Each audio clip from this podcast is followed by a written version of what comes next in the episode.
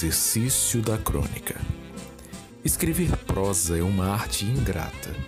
Eu digo prosa fiada como faz um cronista, não a prosa de um ficcionista na qual este é levado meio a tapas pelas personagens e situações que, azar dele, criou porque quis. Como um prosador do cotidiano, a coisa fia mais fino. Senta-se ele diante de sua máquina acende um cigarro, olha através da janela e busca fundo em sua imaginação um fato qualquer. De preferência colhido no noticiário matutino ou da véspera, em que, com suas artimanhas peculiares, possam injetar um sangue novo. Se nada houver, resta-lhe o recurso de olhar em torno e esperar que, através de um processo associativo, surja-lhe de repente a crônica provinda dos fatos e feitos de sua vida emocionalmente despertados pela concentração. Ou então, em última instância, recorrer ao assunto da falta de assunto, já bastante gasto, mas do qual, no ato de escrever, pode surgir o inesperado. Alguns fazem-no de maneira simples e direta, sem caprichar demais no estilo, mas enfeitando-o aqui e ali desses pequenos achados que são a sua marca registrada e constituem um tópico infalível nas conversas do alheio naquela noite. Outros, de modo lento e elaborado, que o leitor deixa para mais tarde como um convite ao sono, a este se lê como quem mastiga com prazer grandes bolas de chicletes. Outros ainda, e constituem a maioria, tacam peito na máquina e cumprem o dever cotidiano da crônica como uma espécie de desespero, uma atitude ou vai ou racha. Aos eufóricos, cuja prosa procura sempre infundir vida e alegria em seus leitores, e aos tristes, que escrevem com o fito exclusivo de desanimar o gentil não só quanto à vida, como quanto à condição humana e as razões de viver. Há também os modestos, que ocupam cuidadosamente a própria personalidade atrás do que dizem e em contrapartida os vaidosos, que castigam no pronome na primeira pessoa e colocam-se geralmente como a personagem principal de todas as situações.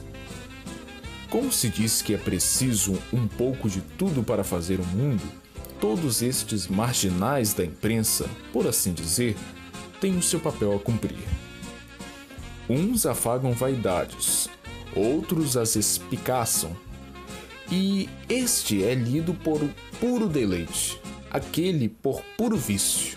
Mas uma coisa é certa: o público não dispensa a crônica, e o cronista afirma-se cada vez mais como o cafezinho quente, seguido de um bom cigarro que tanto prazer dão depois que se come. Coloque-se, porém, o leitor, o ingrato leitor, no papel do cronista. Dias há em que, positivamente, a crônica não baixa. O cronista levanta-se, senta-se, lava as mãos, levanta-se de novo, chega à janela, dá uma telefonada a um amigo, põe um disco na vitrola, relê crônicas passadas em buscas de inspiração e nada. Ele sabe que o tempo está correndo, que a sua página tem uma hora certa para fechar, que os linotipistas o estão esperando com impaciência, que o editor, que o diretor do jornal está provavelmente coçando a cabeça e dizendo a seus auxiliares: É, não há nada a fazer com Fulano. Aí então é que, se ele é cronista mesmo, ele se pega pela gola e diz: Vamos, escreve, ô mascarado. Escreve uma crônica sobre esta cadeira que está aí na tua frente e que ela seja bem feita e divirta os leitores. E o negócio sai de qualquer maneira. O ideal para um cronista é ter sempre uma ou duas crônicas adiantadas, mas eu conheço muito poucos que o façam. Alguns tentam, quando começam, no afã de dar uma boa impressão ao diretor e ao secretário de jornal. Mas se ele é um verdadeiro cronista, um cronista que se preza, ao fim de duas semanas estará gastando a metade do seu ordenado em mandar sua crônica de táxi. E a verdade é que, em sua inocente maldade, tem um certo prazer em imaginar o suspiro de alívio e a correria que ela causa quando tal uma filha desaparecida chega de volta à casa paterna.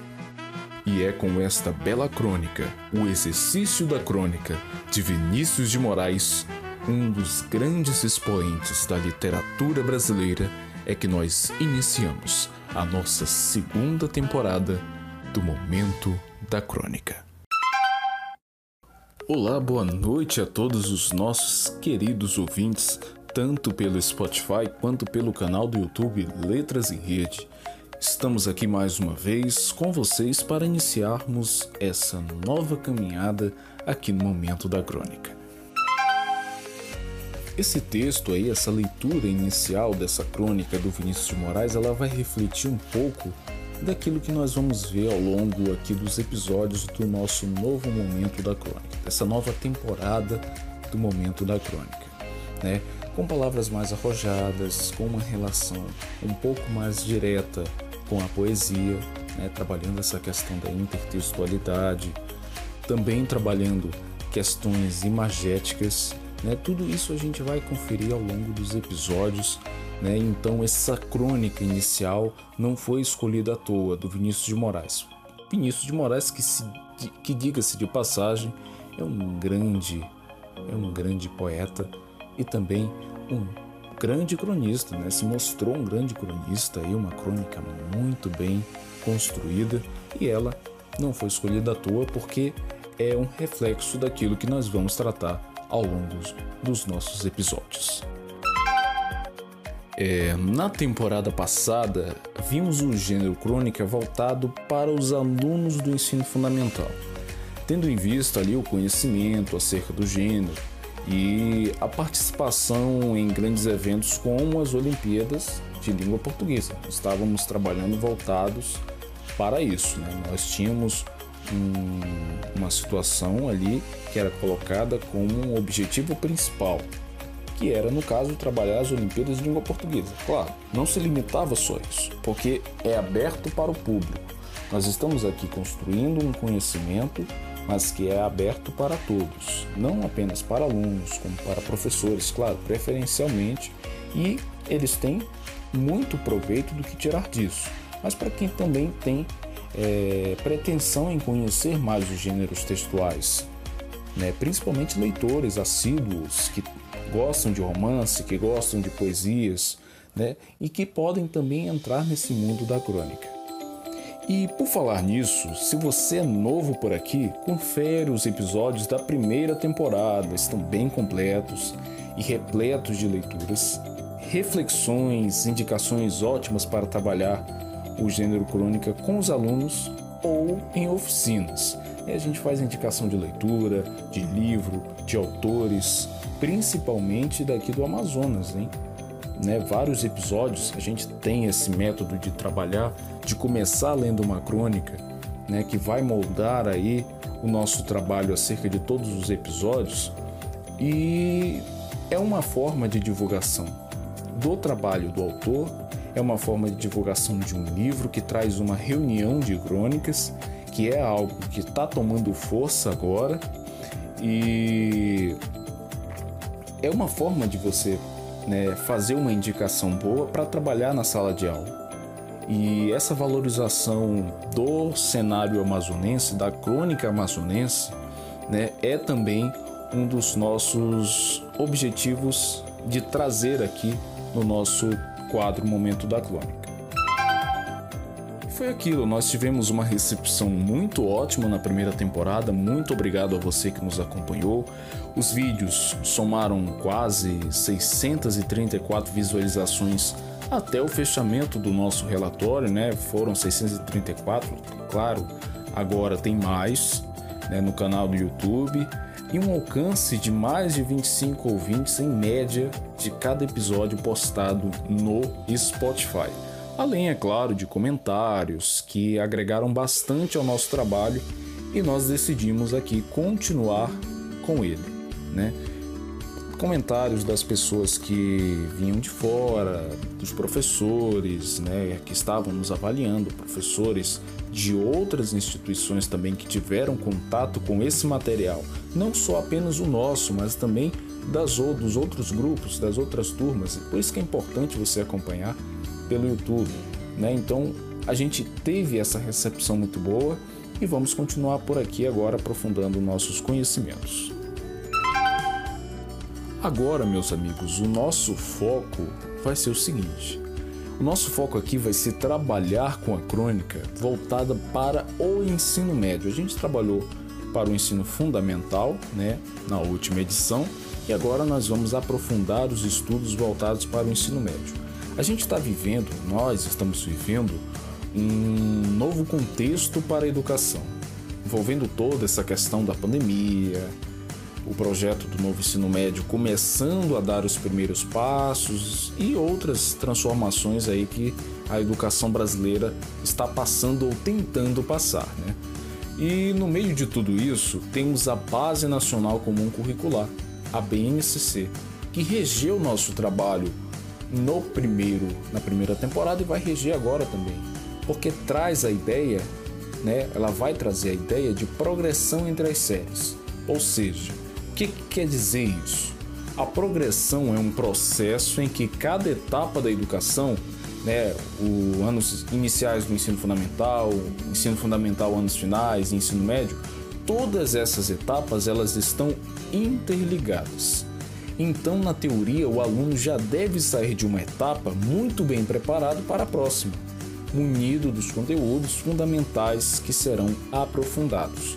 Então, a gente trabalhou a crônica para o ensino fundamental, um gênero textual, lembrando que o foco da BNCC está voltado para o texto, para o gênero textual, então é a partir do texto que a gente tem um desmembramento, né, no caso de análise linguística, no caso, né, aqui análise linguística e semiótica.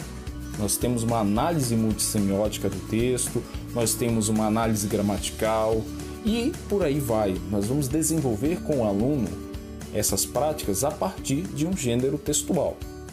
Então, a gente selecionou o gênero crônica, trabalhamos ele para voltado para o ensino fundamental, tendo um, um pouco do foco ali para as Olimpíadas de Língua Portuguesa ou qualquer outro evento que envolva a língua portuguesa, a linguagem, o gênero textual.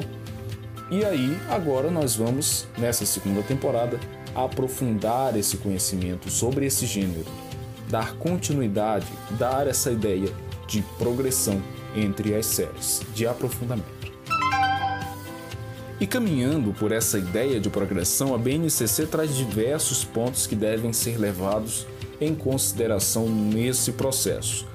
E uma delas é a consolidação do domínio de gêneros do discurso, gêneros textuais já contemplados anteriormente e a ampliação do repertório de gêneros, sobretudo dos que supõem um grau maior de análise, síntese e reflexão. Claro, tem a questão né, de expandir o repertório de palavras, ter aquele linguajar mais enganjado, trabalhar isso com o aluno na sala de aula, né, e desenvolver outras diversas competências que dão essa ideia de progressão, de avanço, de consolidação e de complexidade é, elevada para que o aluno possa consolidar o seu conhecimento acerca daquele gênero. Então eu aplico esse gênero no ensino fundamental e vou consolidá-lo, consumá-lo no ensino médio, né? Vou aprofundar esse, esse conhecimento com o aluno. Então, é exatamente essa ideia que nós estamos trazendo aqui. Nós estamos fazendo uma segunda temporada para que você possa conhecer ainda mais esse gênero crônica, a riqueza que ele traz né, para a literatura brasileira. Como na temporada passada, é, nós definimos nessa aqui uma situação guia para as nossas aulas. A gente trabalha com gênero, a gente segue o que a BNCC coloca para que a gente possa trabalhar, tudo mais. E nessa etapa aqui, nós vamos trabalhar com base no Enem, né, que é o exame nacional né, do ensino médio que é uma prova que pede do seu conhecimento acerca dos gêneros, interpretação textual e multissemiótica, né? e nós vamos tentar abordar tudo isso com vocês aqui a partir do gênero crônica, apresentando autores consagrados, trazendo imagens para relacionar com a crônica, né? no caso, você que está acompanhando, por exemplo, no YouTube, nós não vamos ter mais só a imagem de capa como está aparecendo agora. Não. Nós vamos apresentar imagens ao longo das aulas, quando for necessário, né? relacionar a música, a imagem, principalmente literatura amazonense, vai ter um material muito bacana também para vocês. As aulas vão estar bem completas. Então, vamos lá, vamos ficar ligado porque nós vamos trazer essa questão da, da imagem em si comparado com a crônica, né? Aprofundar esse estudo ainda mais com a crônica. A gente fez indicações de páginas do Instagram, por exemplo, Manaus de antigamente, que é uma página excelente para um professor desenvolver ali é, cenários amazônicos e a partir dele construir um gênero escrito, né? um gênero verbal, um gênero textual. Né? E nós vamos trazer as imagens para relacionar com a crônica e fazer indicações novamente, como sempre. Vamos fazer indicações de leituras e atividades para você, nosso ouvinte, praticar e conhecer muito mais sobre esse mundo riquíssimo, riquíssimo da crônica brasileira. E nossa segunda temporada ela vai funcionar da seguinte forma, da seguinte maneira. Vamos ter seis episódios com um momento inicial de leitura, cada um vai ter um momento inicial de leitura, assim como os outros da temporada anterior. Claro, isso é um trabalho que valoriza o autor, que é uma forma que né, da gente valorizar o trabalho dele, de divulgar o trabalho dele, né, de apresentar o gênero como ele é, entendeu? Apresentando o cotidiano das pessoas, apresentando o cotidiano daquele autor, o ambiente em que ele está inserido. Né? Então a gente conhece vários contextos a partir dessa apresentação. Então é um momento muito importante para o desenrolar ali do episódio. E vamos passar né, para a explicação do tema de cada episódio, guiado novamente pela equipe de professores em formação. Eu, no caso, o Matheus Damascena, o Pedro Matheus, a Rayana Maurício e o Tiago Ruiz. Todos nós vamos buscar levar a vocês um conteúdo que é fruto de um trabalho de pesquisa intensiva, sempre pensando é, em expor da melhor maneira possível os assuntos a serem tratados ali naquele episódio. É, então a gente tem um trabalho de pesquisa antes para trazer para vocês crônicas que deem para a gente trabalhar, que possam gerar aí bons trabalhos, boas aulas e boas indicações para vocês que estão nos ouvindo. Vale lembrá-los de que tudo isso aqui, todo esse trabalho que nós estamos desenvolvendo nestes podcasts, tudo isso aqui faz parte do nosso projeto de estágio supervisionado, na modalidade remota por conta da pandemia e contamos com o seu apoio, audiência para os nossos podcasts. Nos sigam no Spotify, no canal Letras em Rede, principalmente por lá, ressaltando aqui por lá onde vocês podem acompanhar os trabalhos de todos os grupos da turma de letras com conteúdos muito bem produzidos e cheio de novidades para professores e alunos que estão sendo inseridos de vez nesse mundo digital. Então, basicamente, né, para uma grande parte dos professores, muita coisa é novidade.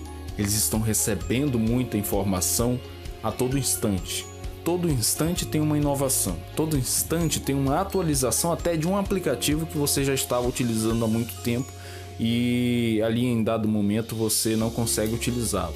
Então sempre tem que estar se renovando.